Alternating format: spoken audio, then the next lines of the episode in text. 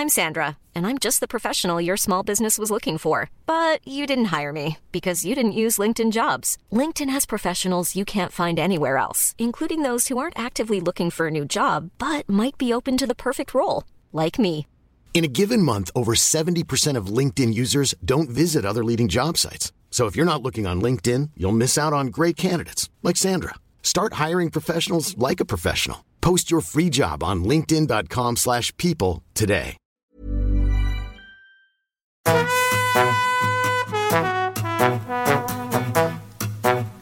Hola, estás escuchando De piel a cabeza. Un recorrido por tu salud con Ana y Rosa Molina. Porque sabemos que el conocimiento es la mejor medicina.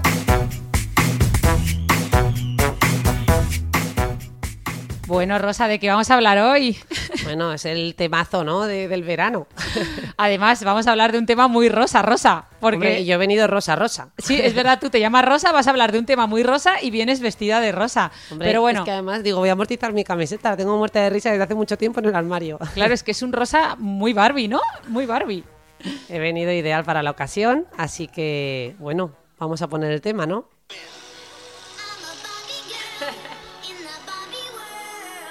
Like a plastic. It's fantastic everywhere. Imagination, nos van a cancelar. Venga, cortamos, cortamos. Hombre, nos falta aquí ponernos a bailar, ya que no hemos tenido ocasión ninguna de las dos de ir a ver la película Barbie. Ya, aún no, pero yo, que conste que no tenía, no entraba en mis planes ir a verla para nada, porque pensé que sería la típica pelichorra, materialista, tal, pero ojo, eh, hasta mis compañeras me han ya recomendado que tenía que ir a verla y me han dicho que me iba a gustar y que, y que tenía que ir, así que bueno, tú estabas como la mayor parte de la gente con el dilema entre ir a ver la película Barbie de Greta Gerwig eh, o ver Oppenheimer de Christopher Nolan, ¿no? Que además ha sido muy comentado el hecho de que estas dos películas hayan sido publicitadas, bueno, con una gran cantidad de marketing ambas películas eh, y que han salido en paralelo, ¿no? Dicen que va a ser eh, pues como una competencia histórica, ¿no? A nivel de cine y se ha hablado de un fenómeno, no sé si has oído el término, que se llama Barbenheimer. ¡Ah, qué O bueno! Barbieheimer o algo así, ¿no? Como en, eh, de alguna manera, porque son dos películas que nos muestran dos facetas, ¿no? Diferentes. Una que la asociaríamos más a la seriedad o algo un poco más oscuro, ¿no? Que tiene que ver con el desarrollo de la bomba atómica frente a ese mundo purpurina de alegría, de cierta superficialidad, ¿no? De la muñeca Barbie. Aunque bueno, luego nos han dicho que la película profundiza bastante. No lo sé porque no la hemos visto, ¿eh? Repetimos. De hecho, Ana, espera, una cosa. Antes de empezar este podcast deberíamos decir nuestros conflictos de intereses, como hacemos en los congresos, ¿no? Que uno dice, oye, yo voy a hablar de este tema, pero estos son mis sesgos.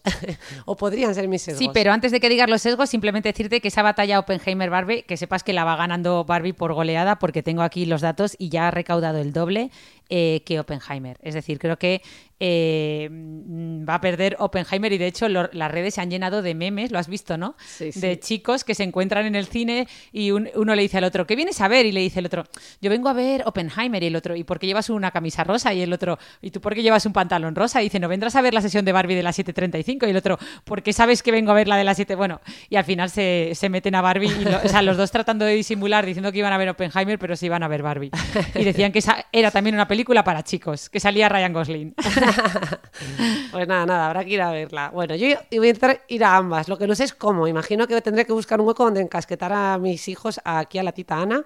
Cuando quieras. Y entonces necesitaré doble sesión. porque- Pero bueno, conflicto de intereses. Conflicto Perdón, de que te intereses. A ver, a ver. Punto número uno. Este podcast no es sobre la película Barbie. Vale, perfecto. No la hemos visto, no podemos hablar de la película. Punto número dos.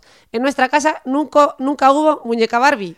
Y no porque no quisiéramos. Bueno, tú eras un poco Barbie de pequeña, porque yo de pequeña era, eh, no teníamos nada que ver, yo era así como muy gordita, morenita, de pelo oscuro, y Rosa era larga, larga, larga, larga, larga, muy, muy rubia, con unas piernas, unos ojos azules, que la, la muñeca Barbie Bueno, que teníamos no en te casa eras tú. Sí, sí, ahora va Pero, pero bueno, es verdad que nuestros padres no les dio la gana nunca comprarnos una Barbie. Mira que lo sufrimos, nos compraban. ¿Cómo eran las Barriguitas. Ah, barriguitas. No, Nancy solo hubo una. Fueron fundamentalmente barriguitas nenucos. Hoy va, es verdad, a cuidar Bueno, y no eran nuestros padres, eran La o tías sí. o a regalos de amigos.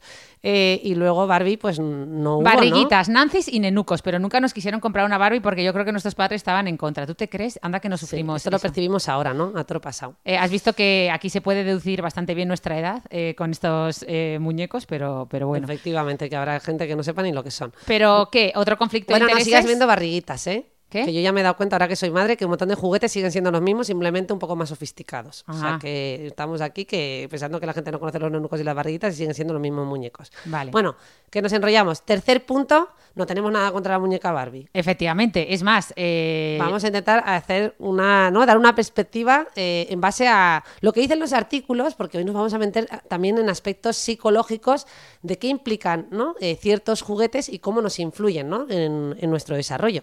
Perfecto. Bueno, de hecho, Ana, aprovecho para recordar que hemos hecho una encuesta en redes sociales donde preguntábamos, eh, mm, bueno, hacíamos dos preguntas. Una es, ¿qué regalarías a tus hijos? Y dábamos tres opciones, eh, muñeca Barbie, eh, barriguitas y una tercera que era Pini Pony Playmobil. Daremos la respuesta luego. eh, Eh, generando hype. Muy bien, Rosa. Os tenéis que quedar al final del, Hasta el podcast, final del podcast. que diremos los resultados de las encuestas, ¿vale? Pero yo creo que me lo voy imaginando. Y luego también preguntamos eh, si consideraban que la muñeca Barbie generaba más empoderamiento de la mujer o más cosificación de la mujer. Temazo, temazo, temazo, que eso es lo que está un poco ardiendo ¿no? en eh, las redes. Un poco Efectivamente. con la película. Que, que todo el mundo se imaginaba que iba a ser una película muy de, pues un poco lo que siempre ha representado Barbie, cosificación, y sin embargo parece que no, ¿no? Parece que la película trata... Claro, vamos a dar esas dos visiones, ¿no? A ver, vamos a hacer un repaso sobre esta muñeca icónica, ¿no? Creada por Mattel eh, y que, pues, a lo largo del tiempo ha sido objeto de controversia y debate, ¿no? En cuanto a su impacto en la percepción de, la mujer, en estos dos aspectos que hemos mencionado. Por una parte, esa cosificación y por otro lado, parece que esa, ese empoderamiento, ¿no? Porque eh, algunas personas, pues eso, consideran que Barbie ha sido un símbolo negativo, estereotipado para las niñas y que ha presentado un cuerpo, ¿no? Muy poco realista, Mm, totalmente. promovido por esos estereotipos de género y enfocándose, como poniendo mucho el foco en la belleza física, eh, pues ¿no? con esas curvas tan marcadas, esa delgadez, eh, Eh, y también y también las profesiones que le ponían, ¿no? Que eran como profesiones muy estereotipadas de mujer, que si hace falta de vuelo, que sí, ¿no? O sea, como Es verdad, más enfermera. tradicionales, ¿no? Sí. Sí, yo la verdad de lo de las profesiones no me lo sé muy bien. Cocinera, seguro que ponía, no lo sé. No sé, luego, luego ya han variado, ¿eh? Yo sé que ahora hay hasta una Barbie y tatuajes, que la, la sacaron en los años 19, a finales de los 90, la tuvieron que prohibir porque muchos padres se quejaron, no querían Barbies tatuadas porque ahí Sí. tenemos más estereotipos eh, y al final ya ahora ya sí que existe una Barbie tatuada y ahora hay Barbies de todas las profesiones, ¿eh? Sí, O sea parece que en los últimos años Mattel ha hecho grandes esfuerzos ¿no? por precisamente apostar por esa diversidad y hacer Barbies inspiradas en mujeres destacadas de la ciencia, de la tecnología, la ingeniería, ¿no? Eh, así como... eh, Las pues, matemáticas Barbies, incluso. eh, efectivamente, en diferentes roles, ¿no? De profesiones y, y depor- y de deportes. Así que bueno, eh, algunas eh, personas ven esta diversificación como un paso muy positivo hacia el empoderamiento de la mujer, ya que muestra una gama muy amplia de posibilidades y de modelos a seguir. Eso. O sea, que esto eh, sí que nos ayudaría a normalizar esa idea de que las mujeres pueden ser exitosas, bueno, de hecho no pueden, o sea, son, Son. exitosas en diversos campos, ¿no? Pero bueno, todavía hay gente que considera, y bueno, y se muestra crítica, que pese a que se han hecho estos esfuerzos por diversificar eh, a la muñeca Barbie, pues todavía sigue destacando ¿no? Eh, este aspecto superficial y estereotipado eh, pues con respecto a su aspecto físico, ¿no? Eh, aunque también eso, han hecho ya Barbies de todas De las todos los estaturas, colores, volúmenes de to- y, sí. y colores, ¿no? Mm. Pero bueno, pues ahí está el debate, ¿no? Sí, Eh, o sea, yo creo que, hombre, que la verdadera promoción del empoderamiento de la mujer requiere como cambios más profundos, ¿no? Como un, es un cambio de paradigma más profundo de cómo ya no solo una muñeca, sino cómo se representa el género en los medios de comunicación, en la sociedad en general y en muchos más aspectos. Es decir, que, que bueno, que la muñeca puede ayudar, pero obviamente eh, ese empoderamiento es un empoderamiento más, más global y requiere mucho más, eh, más factores, ¿no? Sí, claro, aparte no podemos reducir a un solo ítem ni un, solo factor el impacto eh, en, en, ¿no? en este tipo de fenómenos eh, psicológicos, porque al final, bueno, también hay quien dice ¿no? que al final el Barbie es el resultado de nuestra cultura y nuestra sociedad. Es decir, que también ¿no? Mm. es consecuencia de ese ideal que ya tenemos, eh, que viene por otras vías también. Por tanto, es como una es de doble dirección esta relación, ¿no? Pero sí que es importante porque al final sí que tiene un impacto brutal en las niñas, ¿no? Eh, o sea, nosotras porque nuestros padres no quisieron, pero al final también crecimos con Barbies. Es decir, no teníamos nosotras, pero tenían todas nuestras amigas. Es decir, toda, yo creo que al final toda niña, en, cuando es pequeña, expuesta, ha estado ¿no? expuesta a este tipo de muñeca con esos pechos perfectos, con esas piernas largas, con ese abdomen marcado y Mm. una- o sea, una- unas proporciones de modelo de 90, 60, 90, un pelo rubio largo, unas mm, facciones, mm, entonces Sí. eh, encima de un color determinado, porque por lo menos ahora pues sí, efectivamente ya hay de muchos, de muchos tonos de piel, pero en ese momento parecía que solo había un fototipo y, y bueno, yo creo que todo esto y una talla y es... eh, Claro, bueno, y eso hemos estado expuestas a eso y a la moda que, se, que se nos introduce por múltiples vías, ¿no? Por la prensa, por la televisión, por las películas. Evidentemente no solo podemos condenar a un único juguete, es que esto viene por muy diversas vías. Sí. Y son estereotipos pues que tenemos o ideales, ¿no? De un cuerpo que tenemos ahí en mente, un ideal a alcanzar. Oye, Rosa, pues ya que hemos abierto este melón, eh, te pregunto exactamente eh, qué papel juega nuestro cuerpo en nuestro desarrollo cuando somos niños, en nuestro desarrollo psicológico, cómo, cómo, qué, puede, qué impacto puede tener estar expuestos ¿no? a, a estos, a estos cuerpos mm, Sí. que pueden no tener nada que ver con el nuestro, ¿no? Yo, por ejemplo, que de pequeña era muy, bueno, ya, ya dicen que no se debe decir rechoncha ni, ¿no? Como nos dijo Mar, Mara, había que decir gorda, pues yo de pequeña estaba muy gorda. pues ya está, ¿cómo se, o sea, ¿qué, qué papel puede haber jugado, por ejemplo, ¿no? Esto. Claro, sí, yo creo que hay, si, si quieres nos podemos poner un poquito más técnicos, ¿no? Sí, Eh, vamos a hacer ahí- aquí una parte, eh, eh, bueno, pues de revisión un poco del concepto de cómo efectivamente el cuerpo juega un papel en nuestro desarrollo psicológico. Eh, en realidad, las diversas representaciones mentales que hacemos sobre nuestro cuerpo eh, a lo largo de las distintas etapas por las que vamos pasando en la vida, eh, pues eh, ¿no? llegan a establecer nuestra imagen corporal. Y esa imagen corporal tiene un impacto importante en nuestra autoestima, pero también en nuestra identidad, en nuestra salud mental y en general en nuestro funcionamiento social. O sea, Justo. no podemos negar que el cómo nos vemos, esa imagen, va a impactar en, en nuestra, ¿no? en nuestra psique y en nuestro desarrollo. Y en nuestras relaciones, que ya sabemos que en el Homo sapiens las Claro. relaciones sociales es, es de lo más importante, claro. Eso es. Y esto, bueno, ha sido ampliamente estudiado por psicólogos, por filósofos, psicoanalistas, psiquiatras, sociólogos, en fin, y podríamos seguir, ¿no? Eh, la imagen corporal se ha descrito, por tanto, como las representaciones mentales subjetivas que desarrollamos sobre nuestro cuerpo basado en tres experiencias fundamentales, ¿no? Nuestras experiencias corporales sensoriales, motoras y afectivas, ¿no? Lo que establecemos en la relación eh, también con el otro, en cómo interactuamos. O sea, o sea, experiencias has dicho corporales, sensoriales, motoras y afectivas. Sensoriales lo entiendo, cómo sientes tu cuerpo. Motoras entiendo cómo lo mueves, ¿no? Cuando, cómo... Bueno, pues hasta la propia información interoceptiva, ¿no? Claro. Esa in- información que viene de nuestra propia postura corporal, ¿no? De el cómo, eh, efectivamente, cómo nos movemos, ese, Claro. eh, ese lenguaje no verbal que además hemos mencionado en otras ocasiones, eh, el, el cómo nos relacionamos en torno al otro, ¿no? Al final establecemos inconscientemente una especie de sincronía y, y danza, ¿no? Me gustaría llamarle como una danza corporal de la que no, que no observamos cuando estamos comunicándonos, pero que la estamos haciendo. Que además ¿Cuánto que nos eso- transmite ese lenguaje corporal? Bueno, y que además tú eh, lo ves, o sea, cuando lo ves desde fuera, bueno, obviamente, o sea, todos, todos notamos cuando dos, cuando dos personas se gustan, por ejemplo, estás en un grupo de amigos, dices, uy, esos dos Están muy conectados. están muy conectados y es que los ves la forma y a lo mejor están a, a la distancia que estamos todos y están manteniendo una conversación, pero se nota, o sea, se nota que hay ahí una, una comunicación especial que saltan chispas, ¿verdad? Y es que mm, hay, mucha información efectivamente con nuestro lenguaje no verbal. Y bueno, y podemos decir que además, eh, mm, así a nivel de mm, más científico o, o, por decir, más teórico, ¿no? Eh, se han descrito dos componentes de la imagen corporal. Lo que sería el componente más puramente perceptual, es decir, cómo percibimos ¿no? el tamaño de nuestro cuerpo, su forma, eh, pues... eh, El- lo que ocupa en el espacio. Eso. Creo que ya lo conté en otro episodio, pero tengo Sí. un amigo arquitecto que decía que, lo- que él calculaba el tamaño de las habitaciones, o sea, el tamaño de los espacios cuando iba a hacer una reforma, muchas veces no, ne- no ce- necesitaba ni medirlo. O sea, que a grosso modo, él sabiendo lo que su cuerpo ocupa en el espacio, decía, vale, aquí más o menos que hay cuat- caben cuatro como yo con los brazos extendidos, ¿no? Pues, o Claro. sea, él tenía como muy desarrollado ese, ese componente perceptual de- del tamaño de su propio cuerpo, ¿no? Lo que él ocupaba en el espacio. Eso es, qué, qué chulo. Y, y luego, pues, otro componente que sería el actitudinal, ¿no? O sea, las emociones asociadas a esas percepciones, ¿no? Cómo nos relacionamos psicológicamente con esa sensación.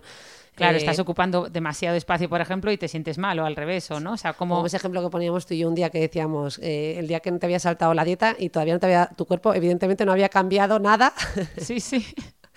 físicamente Es estaba verdad. igual, pero tú ya te sentías, tenías una, una relación emocional No, no. con tu cuerpo que te notaba, te sentabas en el sofá y te notabas como más fofo, pero realmente no te puedes notar más fofo No, porque tu cuerpo no le ha dado tiempo a cambiar. Pero espérate que también existe el fenómeno contrario, es decir, eh, lo que me ha pasado a mí, que llevo una semana, Rosa, una semana haciendo deporte de fuerza, que me he comprado hasta unas pesas de estas eh, de 3 Y te kilos. notas fuerte, fuerte. Bueno, bueno, es que, o sea, yo ahora mismo me siento Hulk. Una roca. O sea, me siento Hulk. La voy por la, voy por casa Hulk. mirándome en los espejos como hacen, como hacen. ¿No has tenido nunca una pareja de estas de chico que normalmente van por ahí levantando el brazo? Pues ahora yo voy igual, digo, Dios mío, pues si es que estoy cuadrada, estoy cuadrada y probablemente no, no tenga ni una fibra de músculo más.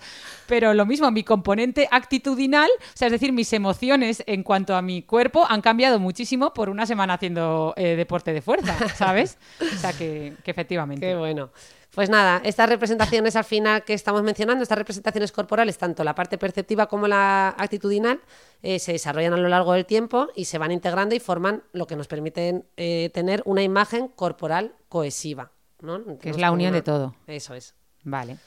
Oye, ¿y esta imagen corporal eh, normalmente cuándo se desarrolla? ¿A partir de qué edad? Porque entiendo que los más pequeñitos todavía no tienen mucha conciencia de su imagen corporal, ¿no? A un niño de dos, tres años. Claro. eh, no- Pues fíjate que eh, estas imágenes comienzan bien temprano. O sea, ¿Sí? realmente empiezan evidentemente desde nuestra infancia y en interacción con nuestros cuidadores. Eh, Freud decía que el ego es ante todo un ego corporal, ¿no? Y se refería a cómo el cuerpo es un componente muy importante de nuestro yo. Eh, también tú y yo lo hemos mencionado en otro podcast, eh, que hablábamos de que nuestro primer yo era principalmente sensorial. Nuestro primer yo en el sentido de, hacemos aquí un pequeño recordatorio, al final cuando tenemos seis meses no tenemos conciencia de yo, yo no sé qué soy yo, no, no, no, no reflexiono sobre sí mismo, no me concibo como eh, un- una persona independiente con sentido de agencia. El sentido de agencia es yo me sé que soy yo y que soy el ejecutor de mis acciones. Esto empieza ¿no? Un poquito más, más avanzado, cuando ya empiezo a verme como separado de mi mamá y de mi papá, pues eh, eh, a partir del añito más o menos. Eh, y bueno, pues decíamos en ese otro podcast, mencionábamos que ese primer yo es fundamentalmente sensorial. ¿no? Eh, es decir, eh, soy yo tanto en cuanto me tocan, me palpan, me mecen, ¿no? me Sí. abrazan, eh, todo eso es, con- es lo que nos va ayudando a desarrollar nuestro yo independiente. Eso Esa, es lo que nos parte más física, ¿no? Más visual y perceptiva, bueno, no visual y táctil y, y otro tipo ¿no? de, de experiencias sensoriales. Y, mencionábamos el, Eso. hablábamos mucho Eso sobre todo de la piel, ¿no? Eso del el libro que yo me leí gracias a ti, El Yo Piel de Didier Anso, ¿no? Eso es. eso es. Y oye, y esto abro un pequeño paréntesis. eh, ahora que yo, ahora que has mencionado esto, mm, yo, yo me pregunto ahora que estoy con mi sobrino, es decir, tus hijos, me pregunto muchas veces eh, a qué, a partir de qué edad empiezan a tener recuerdos como tal, ¿no? Eh, porque yo digo, jo, yo, yo no me acuerdo, no- tengo recuerdos de mi infancia, pero no sé exactamente qué edad tenía. Eh, Y no sé los niños eh, a partir de qué edad si eso Pues, está. No, eh, yo creo que estas cifras van variando, yo no lo he revisado. ¿no? Tradicionalmente se ha dicho los tres añitos, bueno, una horquilla a lo mejor que va de los dos, dos años y medio hasta los tres, tres y medio, imagino. Claro. Pero O es sea, verdad que previo a- a eso no es- son es- memorias eh, explícitas que podamos poner en palabras, ¿no? Eso. Eh, y más o menos sería...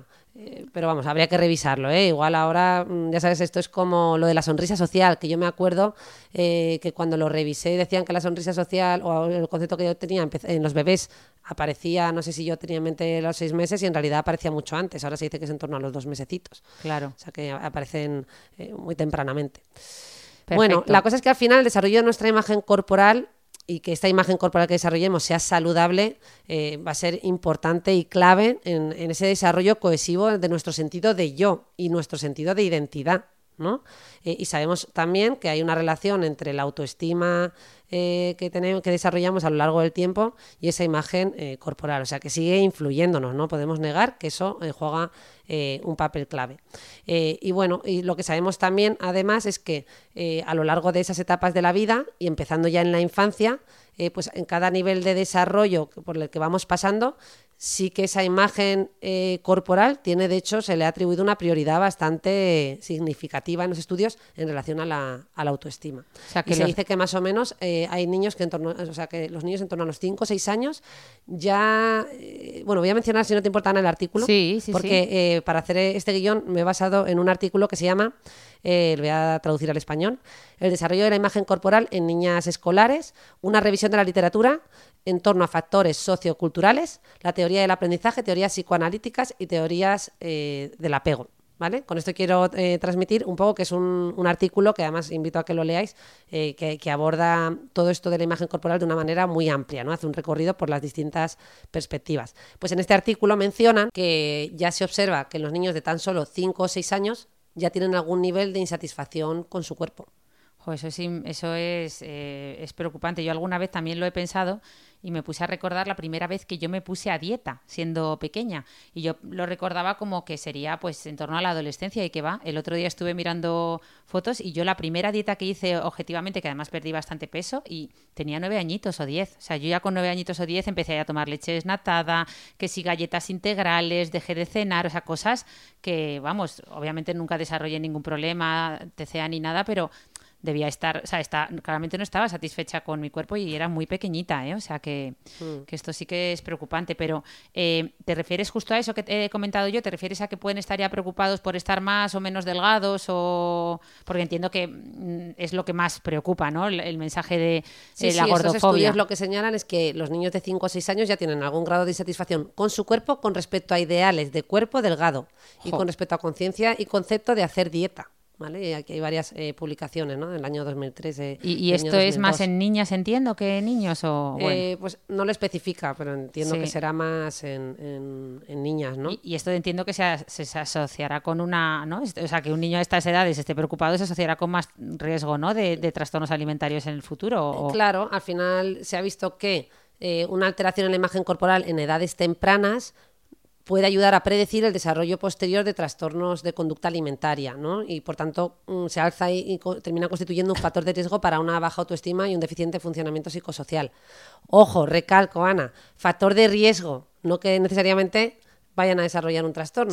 Porque a veces, y esto nos cuesta mucho, no hemos repetido en el podcast, nos cuesta mucho entender que cuando hablamos de esto no es blanco-negro, si A entonces B, hablamos de probabilidades, hmm. de estadísticas, de tener más papeletas para desarrollar un trastorno. Porque si no, con la de millones, mm, por ejemplo, y millones y millones de, ¿no? de muñecas y de, Barbie, de estereotipos y de presión social que tenemos y que recibimos en el día a día, pues un montón de gente tendría TCA y no todo el mundo tiene TCA. ¿no? Claro. Es decir, es una minoría. Hay muchos más factores que influyen. Es trastorno de la conducta alimentaria. Pero eh, qué curioso, Rosa, ahora que nos escuchaba hablar, que la mayor parte de las veces que hablamos de imagen corporal lo hacemos en el contexto un poco de la insatisfacción con ella. Es decir, no hablamos, no, no, decimos lo contrario, en plan, eh, oye, hay que ver cuánta gente, jo, qué porcentaje tan alto de la población está feliz con su cuerpo y le encanta y incluso es llega a ser patológico de lo enamorados que están de su cuerpo. No, no, normalmente es como siempre los porcentajes son muy altos en cuanto a insatisfacción, ¿no? Es curioso. Sí, sí, se observa que hay un descontento normativo entre las mujeres de la sociedad occidental y es un problema creciente además también para los hombres, ¿eh? O sea, que decir que esto además está, está extendiéndose, por supuesto, no es solo una cosa ya de mujeres. Y en esta eh, sociedad que claramente eh, prefiere ¿no? una figura femenina delgada eh, y donde el sobrepeso eh, ¿no? Eh, la obesidad, eh, el ser gordo, conlleva una serie de connotaciones negativas e implicaciones sociales. ¿no? Entonces, este descontento normativo de las mujeres con su imagen corporal eh, se debe, por tanto, a esa presión social para cumplir esos ideales ¿no? que nos lanzan de belleza y que generalmente son poco realistas, sobre todo porque son poco representativos de la diversidad de los cuerpos humanos que hay. Eh, y estas normas sociales eh, que al final están en esa cultura popular y en toda esa publicidad, pues van generando un descontento, ese descontento normativo que hemos hablado, porque claro, aparece una disonancia entre lo que yo veo en mi cuerpo y ese ideal, ¿no? Y eso me lleva a experimentar insatisfacción.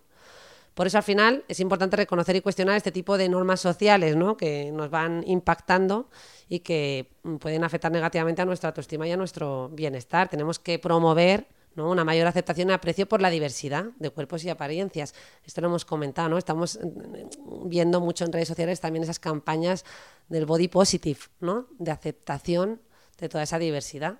Sí, no, totalmente. Y ¿sabes lo que pasa? Que es que encima eh, ahora la cosa se ha complicado un poco. Bueno, complicado o como lo quieras ver, porque yo siempre o sea, yo cuando doy mi charla, si me toca, obviamente yo tengo que dar la, la, asignatura de evaluación de la belleza en la universidad incluso. Entonces, bueno, pues yo allí hablo de cómo los cánones de belleza, lo hemos hablado muchas veces en el podcast, han ido evolucionando a lo largo de la historia y esos cánones de belleza, sobre todo femeninos, que en, a los años 90 defendían esa extrema delgadez, han evolucionado y ahora defienden más esos cuerpos tonificados, ¿no? Y yo este mensaje lo veía como algo positivo porque decía, bueno, por lo menos un cuerpo tonificado es un cuerpo saludable, es un cuerpo que se ha preocupado por trabajar la fuerza, trabajar, eh, bueno, bueno, pues hacer deporte, ¿no?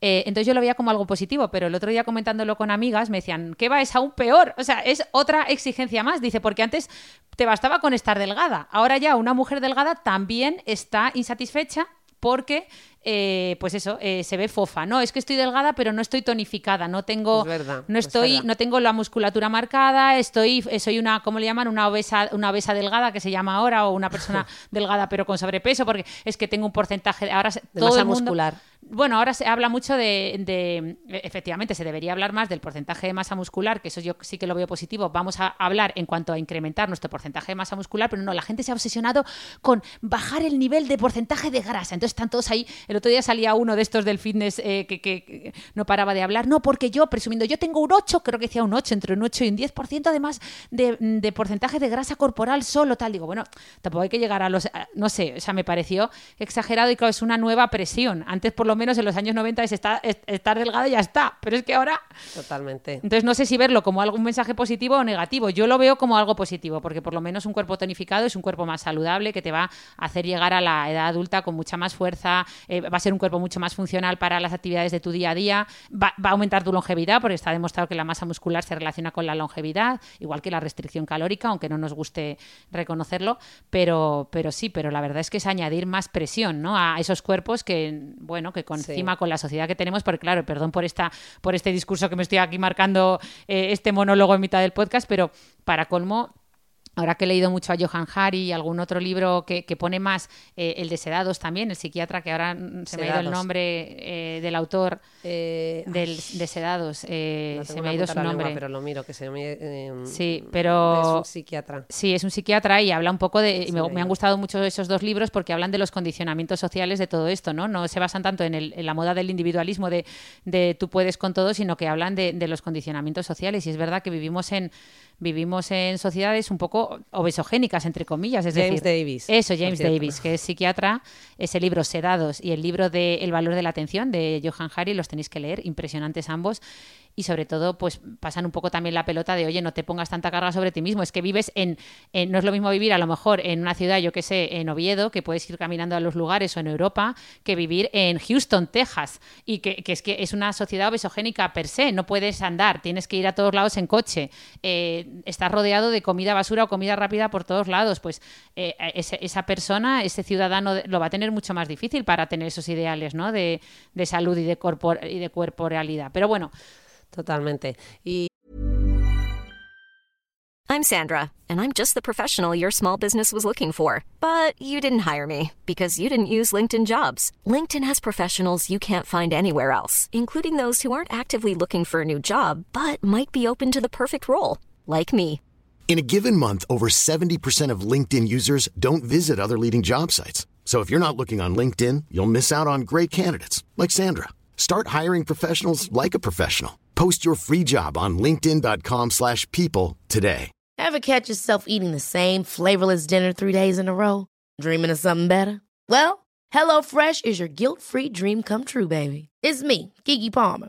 Let's wake up those taste buds with hot, juicy pecan-crusted chicken or garlic butter shrimp scampi. Mm. Hello Fresh.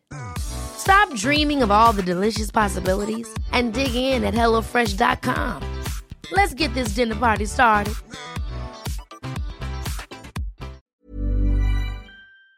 Y eh, has mencionado lo del cuerpo mm, atlético, ¿no? Que se busca ahora también. Me gusta este concepto de, como has dicho, eh, mm, delga- no, como has dicho, obesa.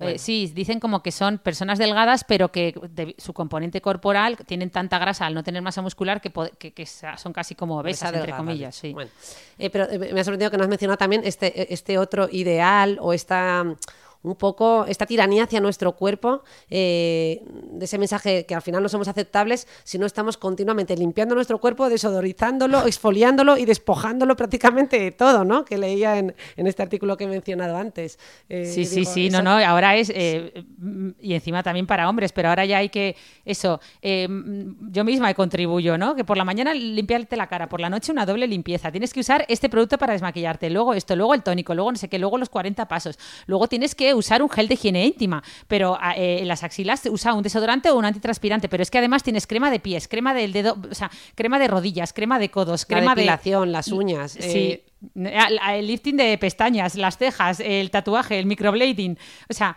es que no nos falta detalle. Entonces es que No puedes falta, estar. no nos o sea, falta. es la tiranía de la belleza, que de eso habla Sí. mucho Naomi Wolf, y puedes estar así hasta el infinito. Y bueno, si esto a ti te gusta, te divierte y te lo pasas bien y es algo como una Sí. forma de expresión artística y de creatividad con tu cuerpo y con tu imagen, fenomenal. Pero cuando se convierte en una carga social y sobre todo cuando, deja, cuando te resta libertad, cuando dejas de hacer cosas por ello, ahí viene el problema. Claro, estamos ante una sociedad objetivante, ¿no? Eh, cosificante. Las mujeres, bueno, y también ya los hombres, experimentan eh, como objetos, o sea, nos experimentamos como objetos cuando lle- llevamos eh, a nuestros cuerpos, ¿no? A estas eh, tiranías tan extremas, ¿no? Y lo internalizamos a través de la mirada del otro. Y de hecho, en este artículo decían que en las mujeres era más frecuente que nos preguntásemos el cómo me veo por delante del cómo me siento. Qué bueno. Y, y tiene que ver ¿no? con esas preocupaciones continuadas con respecto a, a la imagen corporal. Bueno, y, y el- y lo hemos dicho muchas veces en este podcast, el cómo hablamos, ¿no? Lo de voy a arreglarme cuando no está roto, eh, el, el qué guapa estás, ¿no? Que siempre que nos juntamos entre mujeres, en general, los hombres menos, los hombres se insultan, tienen hasta gracia. ¿Qué pasa, tontolaba? Pero nosotras, ¡qué guapa estás! ¡Qué delgada! Bueno, calla, que el otro día iba por la calle y iba yo sola andando y me, me crucé con, una, con un par de mujeres que una le dijo a la otra, bueno, qué guapa estás, qué delgada, qué bien te sienta este, este vestido verde porque te realza el moreno. Yo, ay, Dios mío. Pero bueno, que me voy por las ramas. En verdad, Rosa, habíamos empezado diciendo que íbamos a hablar de Barbie y, en el- y nos estamos desviando. Bueno, no estamos desviando, estamos sembrando los cimientos. ah, vale, perfecto. Porque estamos contextualizando, ¿no? Eh, recapitulando, eh, a ver, las presiones sociales que recibimos, ¿no? Tanto mujeres como hombres, pero tradicionalmente muchísimo más las mujeres, para lograr ese cuerpo ideal, son tan omnipresentes que los niños comienzan a escuchar y a interiorizar eh, estos mensajes desde temprana edad, ¿no? Y ya hemos dicho que en torno a los 5 o 6 años ya hay estudios que muestran que ya están preocupados por, por su cuerpo, ¿no? Y podemos afirmar que tanto esas influencias socioculturales como ¿no? los medios de comunicación, eh, los, eh, como los padres, los compañeros y los juguetes tienen un poderoso impacto en, la, en cómo internalizamos nuestros ideales de belleza desde la niñez. ¿no? Y claro, aquí vamos a, queríamos hablar de Barbie, ¿no? que entraría dentro de ese factor juguete que actúa como un transmisor sociocultural de ese ideal de imagen corporal. Ya hemos dicho, hemos mencionado que hay muchos factores, pero este podría ser uno. Y de hecho, curiosamente, y por eso yo revisé el tema, hay bastantes artículos que han investigado la muñeca Barbie. Anda. He traído eh, aquí un estudio en concreto, ¿no? De Dietmar y Halliwell del 2006, eh, que muestra, eh, miran la exposición a imágenes de muñeca Barbie eh, y su relación con el deseo de delgadez. O sea, como las niñas que están expuestas a estas muñecas, si tienen deseos de delgadez o no, ¿no? Eso es. Vale. cogen a niñas de 5 a 8 años, bueno, y lo relacionan con otras variables que ahora voy a mencionar. O sea, cogen a niñas de 5 a 8 años que exponen a imágenes de muñecas Barbies y a otras las exponen a imágenes neutrales, ¿no? Que sería esa condición control del estudio. Y a muñecas M, estas muñecas no sé cuáles son, pone que son, está representada por una mujer de talla 16. No Vale. sé si tú las conoces. La talla 16 en Estados Unidos entiendo que será una talla alta, ¿no? Es que no me acuerdo yo de las tallas porque es un estudio americano. O sea, por un lado tenían un grupo de niñas que exponían a Barbie, otra a, a- a muñecas neutrales, ¿no? De cualquier tipo, etcétera, y luego otras a muñecas M, que entiendo que ser- serían muñecas Eso con es. sobrepeso, ¿no? Porque dices una mujer de talla 16, Lo ahora lo busco.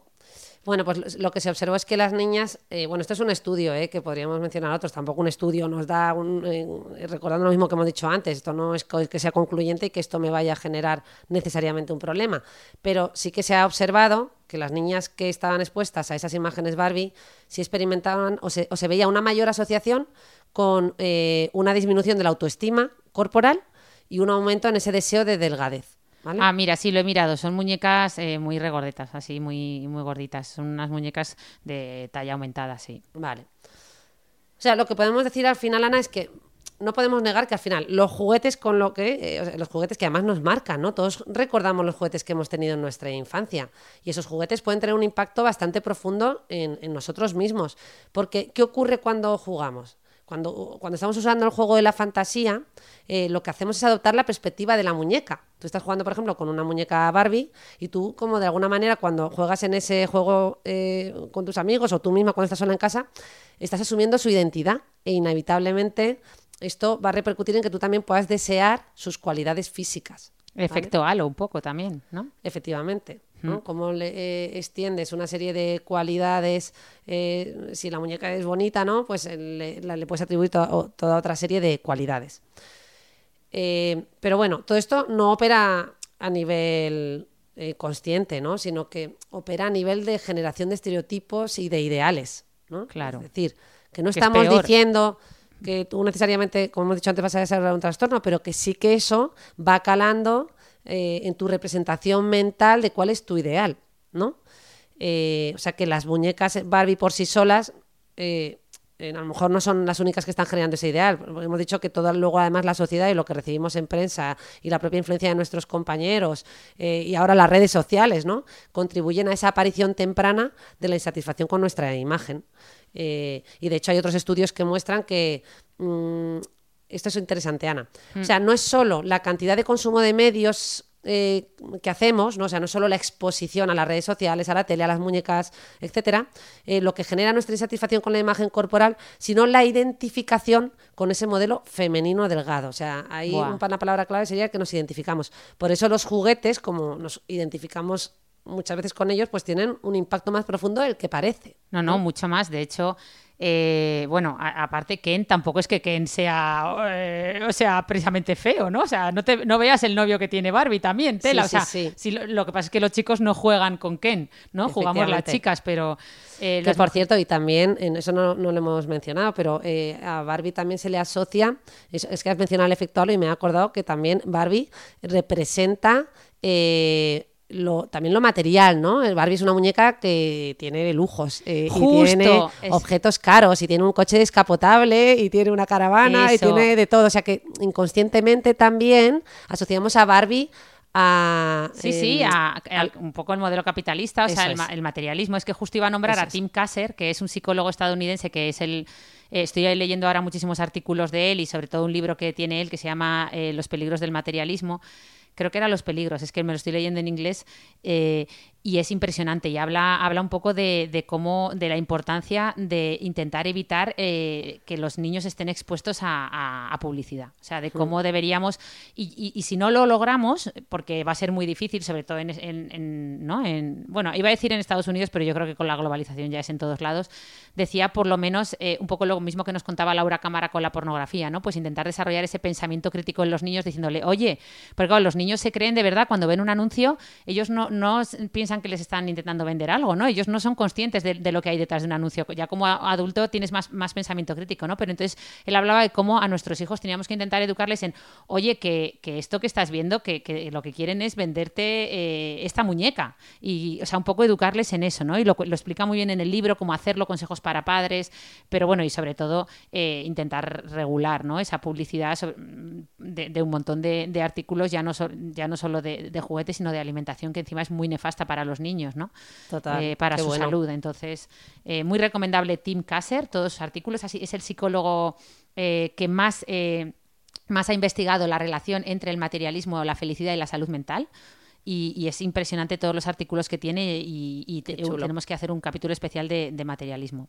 Ah, no, el libro se llama The High Price of Materialism en inglés. El, el precio a pagar por el materialismo. Claro, él, ¿no? él hace, ya lo comentaremos más adelante si quieres, pero como inciso, pues eh, te- te- o sea, lo- la mayoría de las conclusiones de sus estudios, que son muchos a lo largo de 25 o 30 años que está investigando porque ya se acaba de jubilar, es como el material, o sea, las personas que tienen unos ideales mucho más materialistas realmente son más infelices eh, en la vida, pero ya no solo infelices, sino que tienen más baja autoestima, bueno, mm, eh, se relacionan peor, insatisf- insatisfacción vital, que es, es curioso, ¿no? Eh, porque muchas de esas personas consiguen eso- cumplir esos ideales materialistas de ganar más dinero, de tener más posesiones, y sin embargo, pues terminan un poco en, en esa rueda. Entrando en un, en un bucle, ¿no? Porque Sí. lo que hemos comentado otras veces, que mm, cuando llegas a un nivel, pues ya no te parece suficiente y quieres pasar Justo, al siguiente escalón. Y eso nunca tiene fin. Sí, habla mucho de la adaptación hedónica también, efectivamente. Muy bien, pues Rosa, eh, eh, siempre hay alguien que rebate, ¿no? Que un poquito este tipo de estudios, eh, porque dicen, bueno, pues el, el famoso a mí no me pasa, ¿no? O, o bueno, o también es cierto que muchas veces los estudios científicos muchas mucha gente, eh, el otro día lo pensaba, ¿no? Estaba escuchando a varios influencers de fitness hablar de estudios científicos y estaban haciendo cherry picking absoluto. ¿Sabes lo que es el cherry picking, no? Coger los estudios que te interesan o determinados datos de estudios que sí que te interesan y otros no, ¿no? Y me hizo gracia porque al final tú, si tú quieres defender una idea con evidencia científica, puedes. Solo tienes Sí. que coger la evidencia científica que te dé la gana, muy sesgada, estudios malos, bueno, tú sabes. Sí, no hacer un- como se tendría, se tendría que hacer, que es poner, eh, mencionar los art- artículos a favor y en contra, sino Eso. solo de una manera sesgada coger los que responden a, a tu cuestión, a la pregunta que tú quieres responder. que apoyan tu hipótesis, Eso es. y no coger los que la rebaten. no coger todo o no coger metaanálisis, ¿no? O sea, que al Eso final es. tú... Pero bueno, ahora como está muy de moda siempre hablar con evidencia científica, eh, esta, esta evidencia anecdotal, ¿no? O esta, esta eh, medicina basada en la videncia, que digo yo, ¿te acuerdas? No en la evidencia, en la videncia de cada uno. Pues bueno, el- vuelvo a la pregunta. Siempre hay alguien que te dice, bueno, esto a mí no me pasa, como con el tabaco, pues mi tío fumaba y nunca tuvo cáncer, ¿no? O sea, eh, eh, basado en casos puntuales. Claro. Eh, en plan, yo jugué con Barbies y yo estoy súper a gusto con mi cuerpo. Esto, Sí. ¿qué, qué nos Yo jugué con decir? Barbies, mira, esto lo ponían en redes sociales. Yo jugué con Barbies y soy una persona normal. Y otra persona decía, yo jugué con Barbies y no tengo ningún trauma. Y efectivamente, es que, eh, eh, eso es que me hacía mucha gracia. Y luego decía alguien más, y además, las Barbies, hay muchos tipos de Barbie. Hay Barbie eh, gordita, hay Barbie en silla de ruedas, hay Barbie... Y claro, bueno, aquí entramos en eh, esto. Bueno, primero lugar, en primer lugar, eh, efectivamente, esta evidencia anecdotal eh, no nos vale. Es decir, no vale pues, si yo fumo y no desarrollo cáncer, es que por supuesto, es que no todo el mundo que fuma va a desarrollar cáncer. Puede morirse antes de otra cosa, de un accidente, y además eh, hay una serie de otras variables que interfieren y que influyen y que no necesariamente me va a llevar a desarrollar cáncer. Pero sabemos que el tabaco produce cáncer. Vale, en el caso de la Barbie, tampoco estamos diciendo que la Barbie produzca un TCA, un trastorno de conducta alimentaria, ni que la Barbie necesariamente te vaya a generar insatisfacción corporal. Estamos hablando de que ciertos juguetes podrían actuar como un factor de riesgo. Es decir, una exposición continuada a ciertos juguetes y a ciertos mensajes repetidos en la prensa, en las redes sociales, de esos cuerpos ideales que no representan la globalidad de los tipos de cuerpos que hay, sí que impactan a nivel de estereotipos y de ideales que nos generan ¿no? ideales a alcanzar. Y por tanto, resumiendo, podríamos decir que 100 personas que han jugado con Barbies y que han estado muy, muy, muy expuestas a imágenes, ¿no? a este tipo de imágenes en redes sociales, por ejemplo, frente a 100 personas que no hubieran estado expuestas a todas esas imágenes, pues tendría más papeletas desarrollar un TCA las que sí que han estado expuestas. Más papeletas, que a lo mejor es un 5% de esas 100. ¿Me explico? Sí, sí. Eh, es decir, es que nos cuesta mucho en medicina. Eh, bueno, no, a, lo- a los médicos no, porque estamos acostumbrados a hablar en términos estadísticos. Lo que pasa No, es que nos, la cuesta, nos población- cuesta como Homo bueno, nos sapiens. cuesta- es, es claro, la, ba- nos es la base del libro de Kahneman y Claro. De- de Nosotros que no- necesitamos no, como no respuestas sabemos pensar. dicotómicas de sí o no. Es decir, la Barbie me produce un TCA. No, No, no, nosotros O sea, necesitamos correlación causalidad. Es decir, Sí, eh, he Si tomado A, pistachos, he vomitado, es por los pistachos. Porque es que no puede ser por otra cosa, tiene que ser por los pistachos. Es decir, no sabemos pensar probabilísticamente, es muy difícil. O sea, Eso. todos, pero yo misma es- caemos en esos sesgos de, de asociar algo que te ha pasado causa-efecto. Es que, Claro. es que es así. Claro. Y si ya le ha pasado a tu vecino también, más Claro. aún. Pues nada, aquí queremos recalcar que cuando eh, hemos repasado este, este artículo de, de Barbie, hay un montón de artículos que, que han, eh, eh, que han investigado cómo esos estereotipos nos impactan, nos referimos a eso. Es decir, estamos hablando de que actúan como factores de riesgo, como presión social, ¿no? sociocultural, que va a, generar ese ideal en nuestra mente que unido a que tú puedas tener otros factores de riesgo, por ejemplo, que tengas antecedentes familiares de anorexia en tu familia, que además la relación con tus padres sea de tal manera y que además, eh, ¿no? Tengas otros factores añadidos, eso unido a esos estereotipos y esa presión social va a hacer que tengas más papeletas de desarrollar un TCA. Por ejemplo, Claro. ¿eh? porque además la Barbie no solo se, se- o sea, bueno, cuando hablábamos de estos estudios estábamos hablando preferentemente de ese tipo de trastornos, pero podríamos hablar de otras cosas, ¿no? Así que, bueno, yo creo que, que esto tiene que ¿no? entenderse, porque, y eso, y este concepto de, eh, de pensar en los estudios de manera probabilística. Eso, ¿no? Y sobre todo, bueno, también entender que esto, pues, hombre, afortunadamente va cambiando. Es verdad que hay muchas, mucho trabajo aún por hacer, pero bueno, el hecho de que Barbie ya no sea siempre, o sea, todo lo que hemos hablado, de que ya Claro. haya Barbies eh, profesora de matemáticas, Barbie ingeniera, Barbie la NASA, Claro. eh, y que haya todo tipo de cuerpos, colores y razas de Barbie, pues Claro. eh, es interesante. Lo que pasa ¿no? que deshacernos de todo lo que Claro. las millones y millones de muñecas que se han vendido con ese otro eh, fenoti- fenotipo no más clásico, pues es difícil No, no. desprenderse de eso. Aparte, que te digo una cosa, el otro día estuve en casa de, de unas primas por parte de mi marido, tenían siete Barbies Y, Y las siete eran las delgadas, altas, rubias y con ojos azules. Que por supuesto que habrá de todo tipo, pero que, eh, bueno, he puesto el ejemplo de estas primas, pero vas a varias casas y yo no todavía, en las, en las tiendas las he visto, pero en las casas de momento no. Claro, porque además tú puedes, es decir, tú puedes vender una Barbie de otro tipo. Eso era evidencia anecdotal, Rosa. En plan, es pues yo fui, no, es broma. Sí, sí. No, no, no, pero, que- que he pero- puesto el ejemplo de esta casa que, que sí, que sí, sí, yo no paro de todavía contar se- seguirá vendiendo más No, la no, no, otra. pero lo que quiero decir es que tú puedes ser Mattel, ¿no? Has dicho que eran los que fabricaban Barbie y fabricar otro tipo de Barbie, pero si eh, todo lo que todo lo demás, es decir, en las películas solo siguen apareciendo actrices es. maravillosamente con esos cuerpos, si en las redes sociales lo que seguimos viendo es eh, eh, ahora con la medicina estética el, eh, pues esos labios, esas, esas facciones, es decir, que si todo lo que lo rodea no acompaña, pues la gente no va a querer jugar más que con, es decir, que no es solo un juguete, hemos dicho que es algo mucho más global, es un problema muy mucho mucho mayor, ¿no? Y que, que bueno, que el- el body positive está ayudando, pero, pero como decías tú, queda mucho por hacer. Y yo creo que la solución era un poco lo que decía, lo que proponían Tim Kasser y, y James Davis, ¿no? Un poco ese pensamiento crítico, educar a los niños desde muy pequeños en pensamiento crítico de, oye, esto a lo que estás expuesto no es la realidad, eh, esto a lo que estás expuesto pues eh, no está exento de conflicto de intereses, es decir, esto es así eh, por algo para que termines consumiendo más, porque al final si tú no estás a gu- a gusto con tu cuerpo y siempre tienes un ideal que no es el que el, el que tienes, el que no es tu cuerpo, pues siempre vas a querer, vas a vas a ser una persona que consuma más, vas a vas a consumir más adelgazantes, vas a consumir más cosas para hacer deporte, vas a consumir más maquillaje, más ropa, más más todo, ¿no? Más cremas para sentirte mejor, o sea, al final mm, un, un individuo satisfecho consigo mismo, con su cuerpo, con su personalidad y con quién es, consume mucho menos, porque es que Claro. no lo necesita. Muchas veces Claro. ese consumo viene de una insatisfacción con algo, ¿no?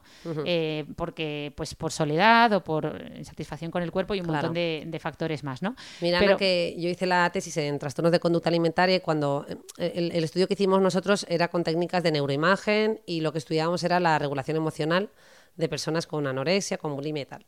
Pero bueno, revisando la parte etiológica de, estos trastornos, eh, pues al final lo que encontramos es, eh, y ya lo hemos dicho muchas veces, ¿no? la mayor parte de los trastornos son biopsicosociales, es decir, que tienen eh, un poquito de, cada cosa. Lo que observábamos en los estudios es que, por un lado, había una vulnerabilidad biológica con un porcentaje determinado que te predisponía a poder desarrollar eh, este tipo de trastornos. Es decir, un condicionamiento genético, ¿no? Eso Pues es, que tú- heredable, que eso si en es. tu familia ha habido más depresión, por ejemplo, ¿no? Eso es, que tú pudieras tener más papeletas por ese componente más biológico eh, de desarrollar un TCA. Pero también veíamos que efectivamente lo cultural, lo social y esa- estas imágenes eh, eh, que nos impactan, pues también influyen. Pero no por sí solas explican que tú desarrolles un TCA, porque si no, un porcentaje elevadísimo de la población tendría TCA. Y no Claro. es así. Es decir, ¿no? si el 90% de los habitantes, o por no decir el 99%, estamos expuestos a esas imágenes ideales, ¿por qué no todos desarrollan un TCA? Porque ese único factor no explica el desarrollo de este trastorno. Porque lo que lo explica sería una conjunción de ese factor biológico con ese factor eh, cultural, con otros factores ¿no? ambientales, personalidades, eh, de personalidad, psicológicos, ¿no? como ciertos rasgos de personalidad también te van a predisponer. Y es el sumatorio y la confluencia de varios factores lo que puede eh, terminar por hacer que tú desarrolles eh, un TCA. Eso, o cualquier tipo ¿no? de trastorno mental en general. Sí, en general. Yo es que me he ido ahora a los Cada, porque cada- me he sí, que acordado. cada, cada- cada uno va a tener un componente a lo mejor más marcado. Algunos tienen una base es. más orgánica, ¿no? Más componente biológico. Otros Eso. tienen una base mucho más social, ¿no? Eso Eh, es, o sea, eso es, pero que un- por sí solos ninguno termina de dar una explicación válida de ese trastorno. Es decir, no solo el componente biológico viene a explicar una anorexia. O sea, No, no, y no solo el individuo, que mucha gente solo es el individuo, su está- personalidad. Es, pues que no. es, es que tiende a la depresión. No, bueno, es que es un montón de factores también sociales que pueden hacer que esta persona tiene un estrés impresionante. eh, es- ¿no? Claro. O sea, eso lo, Sí. lo cuenta muy bien James Davis, de cómo muchas, o sea, muchas personas, eh, pues eso, han perdido su trabajo. Su niño a lo mejor está mm, metido en, yo qué sé, Mm. en drogadicción y un montón de factores. Esa persona tiene unos condicionantes sociales estresantes que al final, por muy, por muy buena personalidad que tengas, es que es difícil, Claro. ¿no? Eh, también Sí. hacer frente a eso. Pero bueno, Vamos a, a contar ya los resultados de la encuesta, Eso. si te parece. a ver, ¿cuál era en la encuesta que preguntabas? Si tuvieras Mira. un hijo, ¿qué le regalarías, no? ¿Qué juguete? O podemos empezar por la primera, que, que va más en consonancia con todo Ah. el debate que hemos hecho, que es Barbie, cosificación o empoderamiento de la mujer. Ay, Esto, ¿quieres mojarte tú primero? Yo de momento sigo viendo que, que se están haciendo esfuerzos por, por empoderar a la mujer con Barbie y probablemente cuando veamos la película todo el mundo me ha dicho que nos cambiará la mente porque la, la película va un poco de eso, ¿no? De, de- de luchar contra esos estereotipos, pero a mí me sigue pareciendo un poco lo que tú decías. O sea, creo que es un poco cosificar Claro, aún. porque, oye, por cierto, eh, antes hemos mezclado, estábamos hablando del tema de la imagen corporal y hemos mezclado el tema del em- eh, empoderamiento, porque, claro, si te das cuenta, el empoderamiento tiene que ver con los cargos que le atribuyen, ¿no? Profesionales. O sea, le Ah. empodera como mujer profesional, que puede ser atlética, que puede ser deportista, que puede ser, ¿no? Y desarrollar ca- carreras de ciencias, eh, por supuesto, ¿no? Eh, bueno, y, y- ahora me corrijo, no puede, lo hace. Eh, bueno, entonces eh, eh, me estoy liando yo sola. Mujer, entonces Barbie, cosificación o empoderamiento. La encuesta que pasamos en redes sociales dábamos tres opciones: cosificación, empoderamiento o ambas. El 40% votasteis cosificación, el 9% votó que empoderamiento eh, y un 51% votó que ambas visiones son factibles. Es que es verdad, es que es esa. Es que O sea, es además que- porque en realidad son independientes, o sea, una es independiente de la otra. Puede ser una mujer que una, o sea, la muñeca te puede empoderar en algunos aspectos, pero también puede generarte un estereotipo eh, de ideal de cuerpo en otro, Claro. ¿no? Y al mismo tiempo Justo, buen ese matiz. estereotipo. Qué buen matiz, ¿no? Y es un ejemplo, como tantos otros, de cosas que, que yo creo se han hecho mal en el pasado y que se van cambiando. Pues, por ejemplo, yo qué sé, pues como eh, los conguitos, ¿no? Con esa imagen representada de, de, ahí de, de, ¿no? de negritos africanos. eh, o sea, pues todo eso ya se está quitando. O canciones que tenían mensajes despectivos o cosas que, no, mm, que, que usamos al hablar. Vengo negro, he trabajado como un chino. Pues todas esas frases, todas esas cosas las vamos mejorando. Pues yo, yo creo que, jo, pues es una... Nuestra sociedad, gracias a Dios, se va dando cuenta de muchas cosas que, que no hemos... Que, que pueden, pues eso, ayudar a, la- a la cosificación o generar estereotipos negativos de determinadas razas, determinadas culturas, determinados colores de piel y gracias a Dios vamos mejorándolo. Pero claro, queda tanto camino. Yo creo que Barbie va por el buen camino, pero Sí. queda trabajo por hacer. Bueno, y la segunda pregunta eh, de nuestros usuarios, los mismos que respondieron a esa pregunta, respondían a la segunda que era, ¿qué le regalarías a tus hijos? ¿Barbie, barriguitas o la tercera opción era ping-pong o Playmobil? Eh, ¿qué, Yo qué- qué Playmobil. estadísticas dirías que ganaron? ¿Qué, qué votó más la gente de nuestros seguidores? Tenías de- que haber puesto del, Lego. Del, del- del post Yo creo que del podcast seguro que votaron Playmobil. Porque el otro era barriguitas, has dicho que es un poco cuidar a un bebé, ¿no? Sí. O la Barbie, que es un poco. Ponte, no sé, yo, yo, a- yo a mis hijos les compraría ping-pong, eh, Playmobil o Lego, ¿no? Un poco más, más, más neutro, más aséptico. Pues aquí los seguidores de este podcast votaron Barbie un 15%, Barriguitas un 19%, o sea, Barriguitas ganaba a Barbie, la gente prefiere esta parte, ¿no? Eh, de, de cuidar, de cuidados. Eh, y un 66% por goleada ganaban Pinipol y Playmobil. Ahí sí que hubo mayoría absoluta, ¿no? Como en las elecciones del otro día. Efectivamente. No van a tener que pactar con nadie los de Playmobil. no, lo tienen, no, eso no tienen- tiene que pactar. Barbie Barriguitas quizás sí, pero... Fíjate que, que al final también yo creo que es porque, bueno, no sé, todo potencia la imaginación, pero que labor tan importante hace Playmobil, Lego y todo esto, ¿no? Con, con potenciando un poco la creatividad. De hecho, no sé si sabéis que en, la, en, en la- la- todas las cajas de Lego, ahora parece que les, que, traba- que les estamos haciendo public gratis, pero todas las cajas de Bueno, Lego cuentan una ¿eh? historia. Sí. Pero ven- dicen, hay uno de los factores que, que dicen que Lego vende tanto porque las propias cajas, y esto también lo copió Playmobil, creo, cuentan una historia. Si tú te fijas en, en- coges la caja y en la caja está pasando algo. Es, un- es la- eh, es una imagen en movimiento en la que se ve como unos ladrones están huyendo de un banco porque les están persiguiendo y eso se ha construido con el Lego. O sea, que, que cuenta una historia y a los seres humanos ya sabes que no hay nada que nos guste más que una bonita historia. Totalmente. Bueno, pues nada, yo creo que le hemos dado un buen repaso al tema, ¿no? Sí, no vamos a la a- película, ¿eh? no a la película. Rosa, hemos dado un repasillo a, a la muñeca Barbie, a la imagen corporal y, y la- Y- el próximo podcast pues será ver las dos películas, Barbie y Oppenheimer. Y opinar. eh, Venga. opinar. Yo de momento voy a ver primero esta. Vamos a empezar por esa. Voy a empezar por Barbie, porque también me has dicho antes una cosa que me ha gustado. Cuando hemos estado, cuando hemos estado comparando, y con esto terminamos, lo de Barbie y versus Oppenheimer, tú me has dicho que, claro, que, que es verdad que eh, probablemente Oppenheimer es una película que nos aporte mucho más, ¿no? En, en cuanto a profundidad y, y temas eh, sociales importantes y históricos que hay que conocer, pero a veces todo el mundo, ¿no? Me lo decías tú antes, necesita un poco ese componente de entretenimiento, ¿no? De, de, de ver color, de ver, eh, de ver belleza, de ver creatividad, de ver alegría, de ver música, de ver, ¿no? Sí. O sea, Eh, al final la ciencia ficción también, ¿no? Es un poco parte de eso. Tenemos una parte que conecta y que le gusta eh, profundizar eh, y entrar en temas más sesudos, por así decir, y por otro lado, pues nos apetece a veces simplemente reírnos, divertirnos, movernos en algo más superficial, imaginativo, inventado, ¿no? En fin, sí, tenemos eh, esos dos polos en los es que un nos poco movemos, ¿no? la base de este podcast, Rosa. Yo represento la superficialidad, que me dedico a la piel y a lo externo, y tú representas la profundidad, que te dedicas a la salud mental, pero yo creo que nuestros escuchantes ya han podido ver cómo al final todo está mucho más eh, eh, ¿no? Eh, hilado o fusionado que- de, de lo que cosa. parece. No está tan separado y está bien tener un poquito de, de todo, de superficialidad y de profundi- profundidad y amplitud. Efectivamente. Muy bien, pues con esto nos despedimos. Esperamos vuestras opiniones, vuestros votos también por aquí por el podcast, eh, si nos queréis, porque aquí esto lo pasamos en realidad por redes sociales, pero nos gustaría que añadiere. Sí, eh, dejadnos comentarios, estrellitas que nos ayudan mucho a crecer y de verdad que Y muy, muy agradecidas. Eso. Muy bien. agradecidas y además, eh, eso, ya sabéis que, que ahora en septiembre empieza la cuarta temporada del podcast, pero no vamos a parar, no vamos a parar, todo del tirón. A ver si lo conseguimos. Hasta, el próximo pronto. viernes o sábado.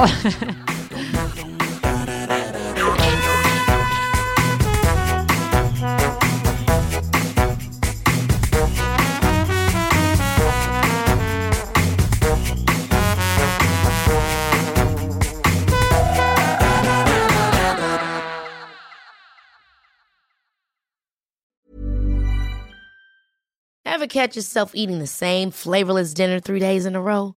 Dreaming of something better? Well, HelloFresh is your guilt free dream come true, baby. It's me, Kiki Palmer. Let's wake up those taste buds with hot, juicy pecan crusted chicken or garlic butter shrimp scampi. Mm. Hello Fresh.